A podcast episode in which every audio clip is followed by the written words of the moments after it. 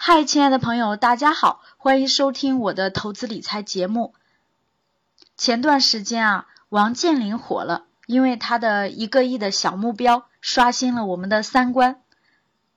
对呀，王健林毕竟是国民老公的老爹，那我们作为普通的年轻人，那您作为普通的老爹老妈，又该如何教育自己的孩子，让自己的孩子有爹可拼呢？那首先要具备九种商，哪九种商呢？财商、智商、情商，还有什么呢？那我们就来听听格局商学院的黄春春老师是如何讲的。如果你也想参加到我们的直播公开课当中，欢迎添加我的个人微信 k a t 一六八八六八八，或者 QQ 学习交流群幺五二六四九六八零。我将在那里等着你。好了，开始我们今天的节目吧。好，首先来讲几种伤。几种伤我们逐个解读哈。其实从第一种伤，其实已经能避掉我们大部分人了，更不要说后面几种伤了。零伤、新伤，到目前为止我自己没有办法完全的解释出来，我只是说把一种概念跟大家分享分享，我们互相体会体会啊。所以各位，这就是非正式课嘛。正式课上我说，哎，这个东西我也不懂，我拿出来分享，我这不是找找打找骂吗？是吧？来几种伤，我们逐个解读，看看我们在跟我待会儿的三十分钟时间解读这几种伤的时候，我们来问几自己几个问题。第一种，这九种伤你有几种？随着我逐个解读的时候，你有几种？一会儿我们最后尾声的时候，我们来互动一下啊，你有几种伤？第二个，从回想一下你的爸妈，注意是回想，不是去教训他们，也不是去挑他们毛病，是回想，回想你的爸妈具有那几种伤，然后再想想看你未来希望你的孩子会有几种伤。千万不要打九种。如果你说我希望我的孩子九种伤都有的话，有已经走入另外一种教育极端了。所以我们带着问题来阐释一下。好，第一种智商，我我把这九种伤分分类啊。但这个理论不是我原创的，也一看也就是知道这是从很多国外的一些心理学上面借鉴过来的。但是我却整理了一下。第一种早就普遍接受的三种伤：智商、学商跟情商。这三种伤是我们中国人早就接受了，其中。最早接触的，大家猜猜看是什么伤？这三种是最早，一二三，三种是最早接触的。但是你们看看，是智商最早接触，还是学商最早接触，还是情商最早接触？这里面非要比一个的话，各位，非要比一个，其实是学商，各位，最早接触的其实是学商。想想看是不是吧？理由我想应该不用去解释了吧？我这么一提说，中国家长最早最重视的其实就是学商，这个东西应该不用我解释了吧？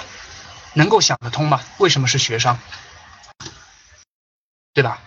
所以其实中国家长，然后从学商里面影射出了智商，学商能力一会儿再说。其实一个好的学习能力蛮难的。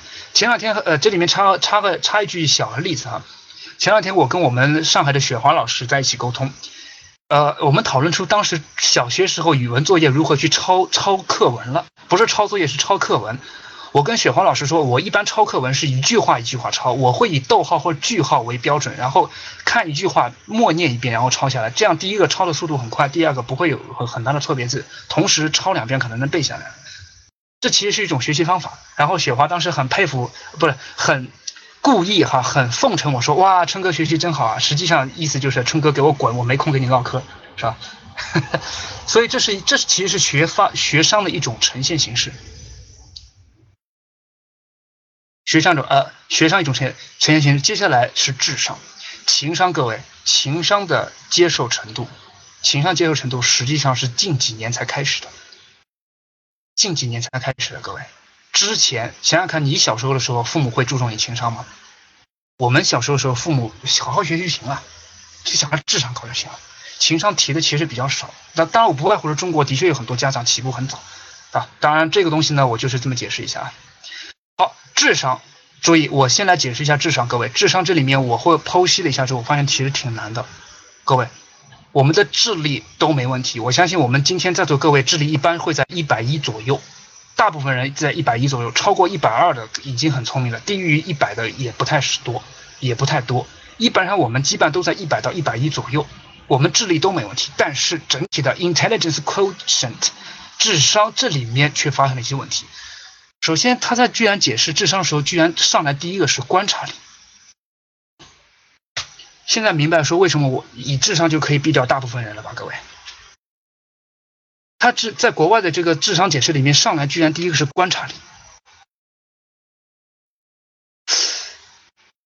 好像观察力的确可以毙掉大部分人。好，就算观察力没问题吧，那看他记忆力哦，好像更难了。记忆力，老师，我连昨天忘了，我老师你要让我想上辈子干什么事我连昨天干什么事都忘掉了。我今天上午吃什么我都忘了，我没什么记忆力。想象力，小时候想象力挺好的，长大是衰退了，这个很正常。分析判断能力、思维能力、应变能力，注意，原来智力我们所理解的智商其实。是狭义的学商而已。这位学这位同学智商高，实际上指的是他学商好，因为我们曾经说的智商就是学习成绩。但没想到，我我现在也是突然发现，哦，原来智商严格定义成说是观察力、记忆力、想象力、分析判断能力这些，其实这些东西更接近于情商。情商有两种涵盖，一种叫做情绪控制能力，一一种叫做社会社交能力。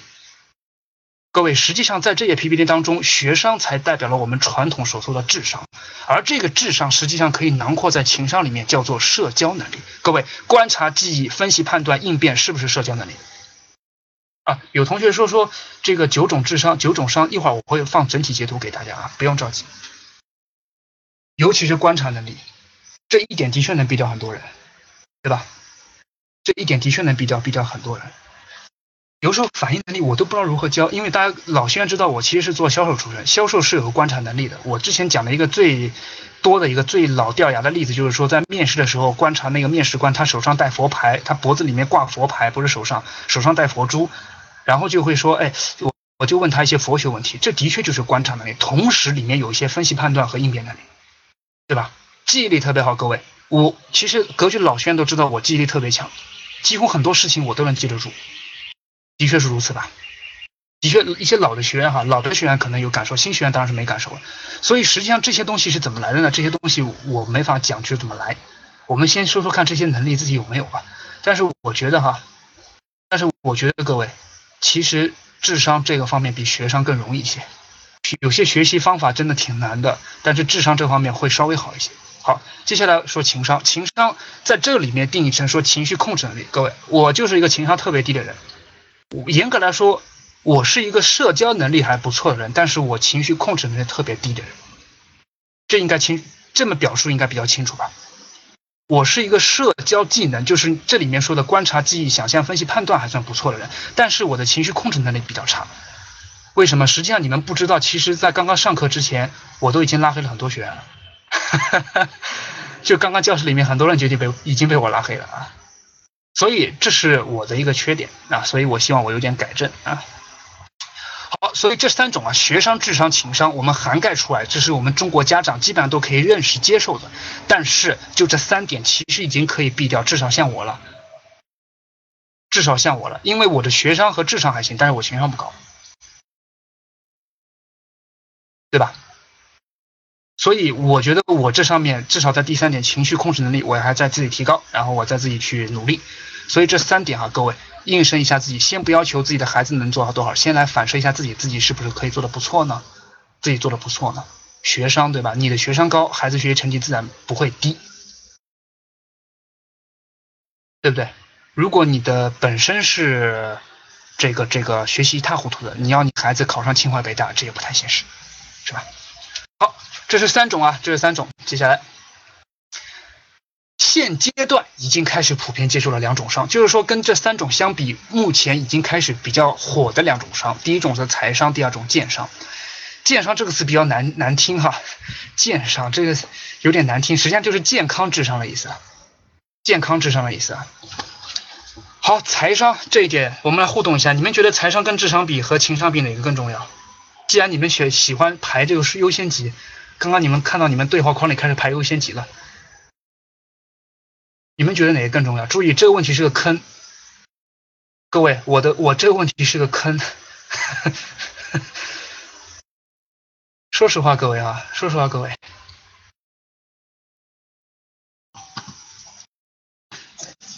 这问题真的是个坑。你要我排，我我我宁愿选择不排。如果有个老师问我说：“黄老师，你说财商跟智商、情商哪个更重要？”我说：“老师，您不要这样逼我，我不会回答。”开玩笑，开玩笑。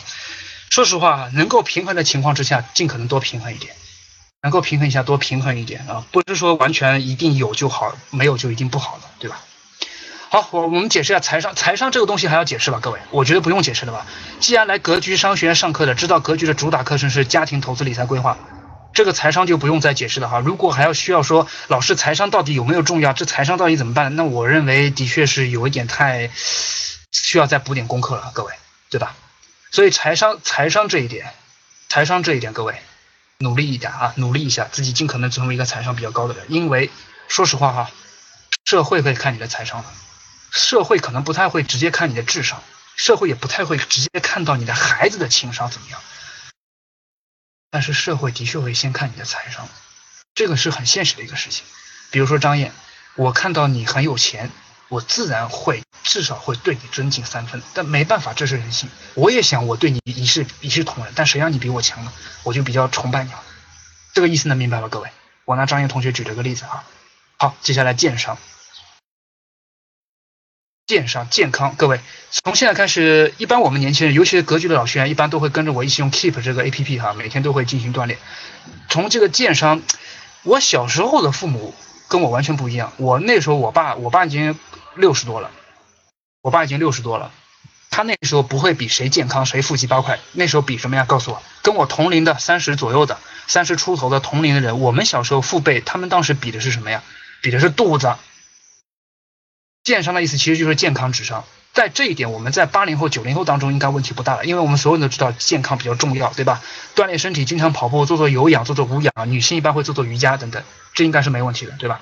所以健商从小培养孩子自己的健康，不会说你孩子只要好好努力学习就行了。我还我会给孩子报一个什么游泳课呀、跆拳道呀，或者陪他一起踢踢足球啊，这一点肯定会比上一代家长做得更好。括弧也有可能会怎么样做得更差。因为我们现在陪孩子时间越来越少了。好，这是建商啊，这是建商，很快的带一下。但建商这个名字不好听，的确是。以后我们再想想看，有个什么别的一个更好的一个方式。好，接下来正在慢慢接受的两种，正在慢慢接受两种，可能还没有接受到一定程度的。为什么我会把它排在第三个梯队？我们是有理由的。比智商、情商、财商会排在第三个梯队里面。第一种叫德商。各位，思想品德课从我们父辈这个小时候就开始上了吧？各位，不要说我们小时候，我们父辈小时候就开始上思想品德课了吧？德商教育从我们建国之后一直开始就有了吧？但是咱们觉得效果怎么样呢？说实话，这个问题我最近一直在讨论，我没想出答案来，各位。为什么？因为我们社会的各种现象会让孩子觉得说这个德到底在哪里？之前我在研究过这么一个话题，我我我自己研究过，因为我自己的德商不算特别高，我自己德商不算特别，然后我就想说，老师教育我们说拾金不昧，但是我在社会上总看到很多人拿了钱之后嘻嘻哈哈的去买零食吃了，那当时小时候我就想那些是坏孩子。但是，哎，有个同学说的很好，九九说的很好，跟媒体有关系。这一点，这个观点我比较喜欢，我比较喜欢。主流媒体是有一定责任的，但不是完全一定责任，但至少是一部分责任啊。好，然后还有一点是，尤其像我跨上社会之后，当时我我大家都知道我是老销售，我是做销售出身的，我的销售的价值观告诉我说做正确的事情，帮助客户。但是我又看到社会的游戏规则不是那回事了，所以才造就了说你们听我销售后会听到很多桌子底下非常邪恶的案例。对吧？所以我就想，这到底是怎么回事？我是秉承价值呢，我还是秉承这种什么什么规则呢？呃，你们刚阿松说的一些贪官污吏这些事情也是，我就想不清到底是什么。是最极端的一次例子，各位，最极端的一个例子就是，曾经有一个贪贪官的案例写成了一本书，用来去警醒那些人。但是这本书最后，你们猜猜看，变成了一个什么结果？这本书反而变成教材了，能明白我的意思吧？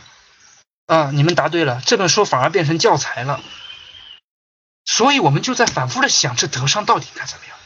这里面如果我们把它映射成格局的投资课里面，你知道这个悖论在哪里吗？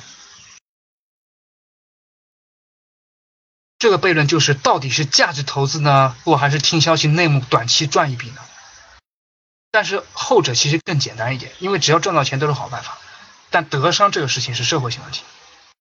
后者啊，你是价值投资还是短期赚一笔，这个东西相对简单点，当然也不难了。各位其实也不算难了，但这个相对复杂一点啊。但德商这个事情其实挺难的，所以这一点中国家长正在慢慢接受。各位真的接受吗？我的问题问我自己，真的接受吗？我给自己如果是十分满分的话，我可能目前只能接受到六到七分。如果是刚刚的财商，我会打十分；剑商打十分，智商、情商我都会打十分。但是这个德商，我对自己的接受程度和未来传播给孩子，我可能只会打六到七分。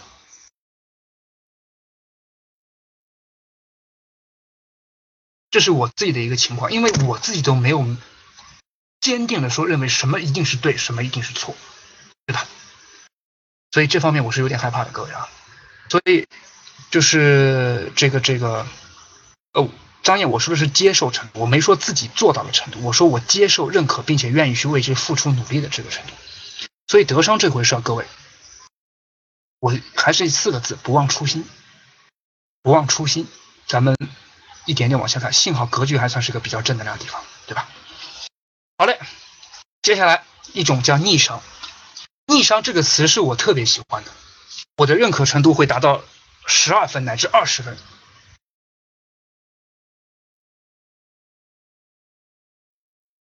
因为我的成长环境当中逆商特别多，尤其是听过我销售课的人，我都会说销售去坚持。有一句话特别难听的，叫做“跪也得跪着坚持”。实际上这就是一种逆商，对吧？在逆境当中就应该不放弃啊，或怎么怎么样。所以这个事情你说是如何教呢？我不会教。你说去如何做呢？实际上就是一个去坚持。你说是要拼命的说把孩子弄特别困难的环境吗？这的不一定。但是各位，逆商这个事情，我们成年人自己做的如何，孩子自然就会。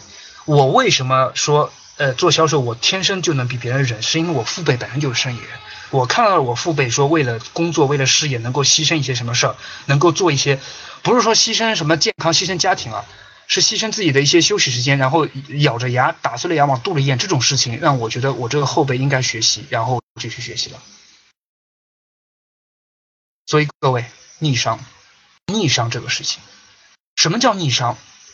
啊，王飞龙问了一个很好问，说做的不对也要坚持吗？王飞龙假设哈，假设你是明明在害，那这个事情你越做，那这个东西是不对的。那什么叫逆商？比如说，我举个非常简单的例子，非常非常简单的例子，比如说我现在的销售公司业绩不好，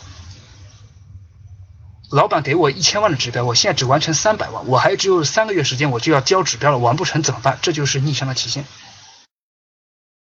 我我要讲的就是这个例子，而不是说你明知道这个事情是害人的。比如说，嗯，呃，这种例子太多了啊！我刚刚脑子里一闪而过的是，比如说做一些谋财害命的事情，这个事情在逆境当中，咱立刻悬崖之马。所以这个逆商，各位，其实在我们很多年轻人，尤其是很多九零后的学员当中，出现的特别多了。因为在你们的事业工作当中，逆境情况几乎每天都有，几乎每天都有哈。所以这个逆商其实对年轻人来说特别重要。孩子来说呢，孩子来说逆商就是说今天被老师批评了呀，作业没完成啊，考试没考好呀，或者是孩子抢我玩具了呀，小朋友打架了，这种事情让他去自己面对。最常见的其实就是他走路摔跤这回事儿。现在各位哈，走路一旦孩子摔跤，不会去立刻扶了吧？我相信咱们教室里的在座各位，无论是是不是爸妈，还是还没有成爸妈的，一般来说都不会立刻去扶他了，对吧？如果咱们教室里说，哎，一有孩子我我舍不得孩子去摔倒，我一有孩子我就要扶他，那么可能您生活在上个世纪，对吧？所以这些逆商啊，这些逆商，我稍微多讲几句啊，因为对我们年轻人来说也挺关键。好，接下来还有一种是很少接受的一种商，有点感觉，但是不是特别那个这这种商叫灵商，但这个灵商在这个这本理论里面解释的叫做一种艺术脑。但是柴种灵商，实际上我把它成为一种直觉思维能力。各位，这个就有一点偏。说实话，我没办法特别好的解释灵商。哎，有人说灵感，前面那说灵感，有点这个意思。在这个 PPT 上打出的字叫做艺术商，艺术脑，因为是右脑开发，做艺术性的。同时，他又解释了说一些灵感、动物能力和直觉思维。这个东西有点玄乎，各位，说实话，我没有特别能够解释的清楚，但是我却能感受到这些灵商。比如说今天今天傍晚的时候，我跟林芝还有我们一位老销售在讨论一个问题，然后我当时用的词很玄乎，我说我说林芝，我突然间灵感一现，我突然间觉得有点开窍了，然后我就把我大概在五分钟之内打出来的文字和 PPT，我立刻发给林芝了。但那一刻，其实我是感到了一点点直觉的。当然，这个林芝有没有看我发的这个东西不知道哈，这个，这因为因为我是正好拿你举个例子。所以实际上这种直觉能力呢，我不太好说。所以这个东西我只是说，那照搬别人理论拿出来给大家参考一下，到底它是不是一种特别重要或者特别有意义的一种方式、一种方面呢？我也只能说，我做这这个灵商概念当中，我只是一个知识的搬运工，我不是一个分享者。各位，抱歉。好，接下来欣赏，我们自己还在摸索的欣赏。刚刚有同学提到我欣赏了，对吧？欣赏。解释为说心理能力缓解压力保持各种状态。各位，我心伤其实那么多当中我是最低最低最低的，因为各位，我说实话我没办法缓解自己心理压力，我也没办法保持自己良好状态，我每天都生活的特别抑郁，我每天都想跳楼，你们信不信啊？失眠是吧？焦虑，其实刚刚那说的很夸张，实际上失眠焦虑，失眠我还行，我我还我还不是特别容易失眠，但是我经常很焦虑，经常很焦虑，这其实。可能是创业者的通病，创业者的通病，各种方面的。所以这个心商其实广义一点，实际上是一种孩子家长一起的家庭教育。这个方式挺难的，这个方式也是中国人最忽略的。中国人可能非常，我们很多人会注重情商、智商、财商、健商，都会很注重。心商这方面其实做的比较糟糕的。我举个例子，我还拿我自己举个例子，各位啊，我还拿我自己举个例子，比如说我会说，哎，我要做个好爸爸，我陪我孩子。但是我可能又会为一件小事跟我老婆吵架，这实际上就是我怎么样说要给孩子营造个好家庭，做好爸爸，实际上又立刻做了一件不好的事情，因为跟老婆吵架影响家庭。你看，这是一个例子，这是一个例子来体会一下说整体家庭对一个孩子成长的总体重要性，而这一点我认为是特别特别特别难，特别特别特别难。我认为一一句老话被我改了，各位啊，有一句老话我我改了，兄弟齐心，其利断金。我认为这句话不太准确，我认为最准确的应该是夫妻同心，其利断金。因为只有夫妻同心的孩子才能更强，你的家庭才能更好，你才可能会去跟兄弟其利断金，对吧？好，这是我的个人感悟哈，不一定完全正确，因为毕竟是呃，就是咱们的公开分享一些内容，对吧？对，不一定完全正确。因为在说到这些心理方面，说到这些经验教育方面呢，毕竟是仁者见仁，智者见智，对吧？即便我们说在销售领域、投资领域，就是相对来说我们比较专业的领域当中，也不一定说完全正确，毕竟还是仁者见仁，智者见智，对不对？好，这就是今天的几种九九种伤，我把课件放到最上面一种啊，好，放到这页上，我来，这时候回答一下我的问题了，各位。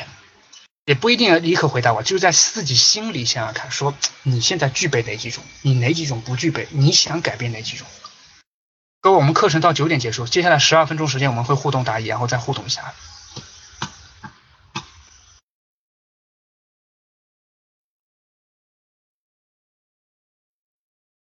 所以。